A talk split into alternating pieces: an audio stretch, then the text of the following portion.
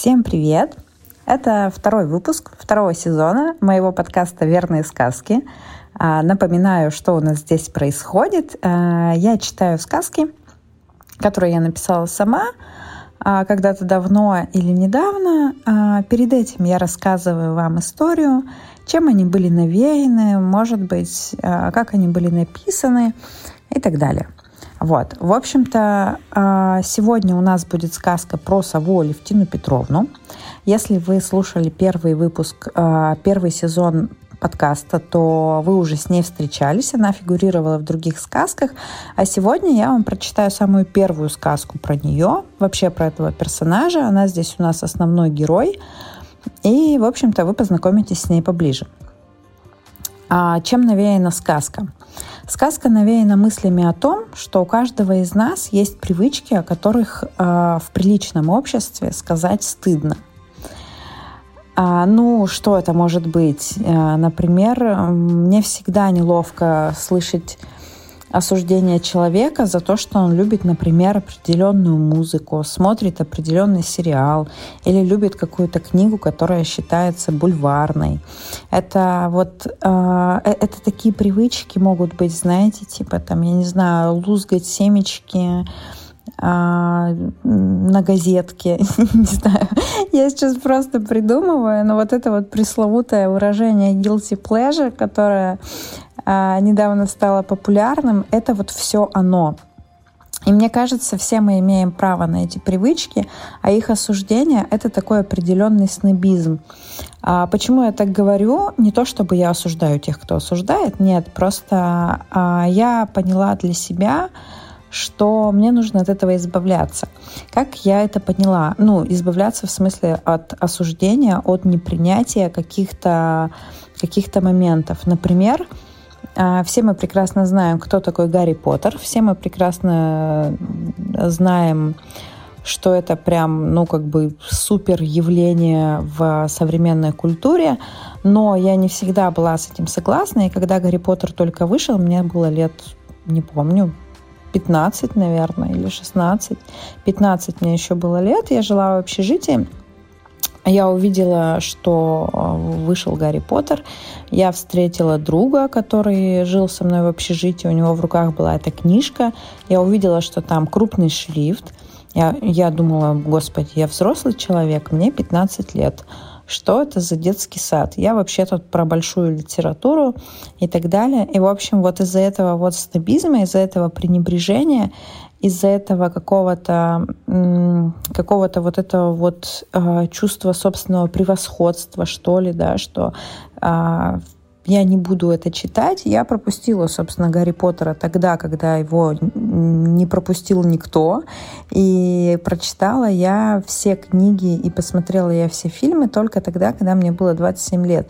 И тогда я поняла, насколько сильно я ошибалась. То есть тот факт, что а, это массовое явление, и все читают эти романы, никак вообще не делает э эти книги а, хуже и не умаляет вообще а, всех заслуг а, писателя, да, и всей ну, никуда не девается вся эта глубина мыслей, которая туда заложена.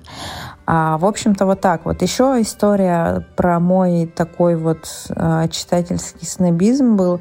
Но я на самом деле этот пункт я не преодолела. Кстати, точно так же я преодолела, как и с Гарри Поттером, а свое ну, отношение такого сомнения и мысли, что «О, я никогда не буду это читать», а, возможно, сейчас удивительно прозвучит. Я так думала про Толкина, я так думала про «Властелина колец» и про «Хоббита».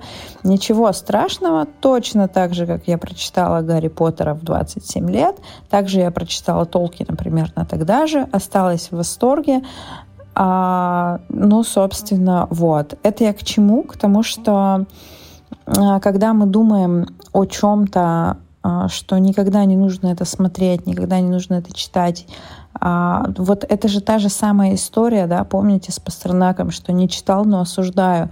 А, для того, чтобы хотя бы составить свое мнение о каком-то явлении, не знаю, культурном или любом другом, нужно с ним познакомиться поближе. И факт из, из, из моей истории снобизма, который я так пока и не преодолела, ну, потому что как-то что-то не было, не до этого было. В общем, когда я училась на первом курсе университета, все повально вокруг меня читали Харуки Мураками потому что это как раз было типа супер модно среди, ну, у нас на филфаке. И мне так не нравился этот факт. Это мне казалось таким мейнстримом. И, возможно, я напрасно, конечно, все еще не прочитала ни одной книги Харуки Мураками. Гордиться здесь нечем, но просто вот как бы руки, глаза и мозг, ну, пока не дошли до этого. То есть все как-то было не до того. Хотя вроде бы снобизма того уже нет, но факт остается фактом. А, так что как бы он не не преодолен. Но мне кажется, на самом деле я вообще сейчас ушла в сторону, рассказывая вам истории про, про, про свои снобизмы, которых вообще не планировалось в этом подкасте. Сказка-то про другое. Вернемся вообще к нашим а, лесным обитателям, к нашим совам, а, к нашей единственной неповторимой сове Алевтине Петровне.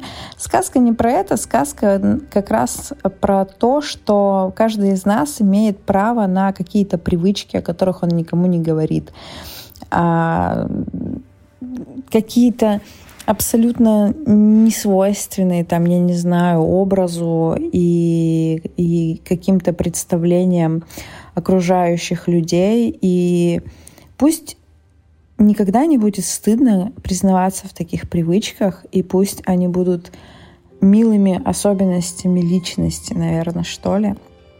И когда мы узнаем а, и пусть, когда каждый из нас узнает об объекте восхищения что-то, что не клеится с его образом, а, пусть мы спокойно на это реагируем, потому что потому что, ну, блин, все мы живые, все мы классные, и все мы находим где-то отдушину, где-то вдохновение, и эти все маленькие занятия, привычки и так далее, они вовсе не обязаны соответствовать там кому-то или чему-то. Главное, чтобы нам было хорошо. В общем-то, к этому всех призываю. Такие вот разные у меня не связанные друг с другом истории, но давайте вообще э, вспомним, зачем мы все здесь собрались и послушаем сказку. Итак, сказка про сову Алевтину Петровну. В дупле жила сова Алевтина Петровна. Все в лесу ее уважали и немного побаивались. Даже медведь, которого на последнем собрании единогласно признали лидером лесного сообщества. Сова Алевтина Петровна на собрание не ходила. Обычно звери сами приходили к ней за мудрым советом или просто посидеть рядом, угоститься чаем с чебрецом, который она мастерски заваривала – все знали, что если просто посидеть рядом с мудрой совой в ее дупле, многие вопросы проясняются, ответы на них находятся, а идеи зажигаются лампочками над головой, как в мультиках. Местный креативщик, ладно, креатор, енот Васька, например, любил посещать Алевтину Петровну и говорить о Енот Васька вообще любил поговорить. В его полосатой голове вечно одна мысль наскакивала на другую, запиналась о нее, они вместе путались, кувыркались, цеплялись за следующее и так круглосуточно. В гостях же у Алевтины Петровны Васька говорил все свои мысли подряд. И они больше не путались. Выстраивались в ровную цепочку, раскладывались по полочкам, становились проще и яснее. Или вот светская лисица Ванесса – местная королева красоты, всегда знающая, где сделать лучший маникюр и как попасть на закрытую вечеринку.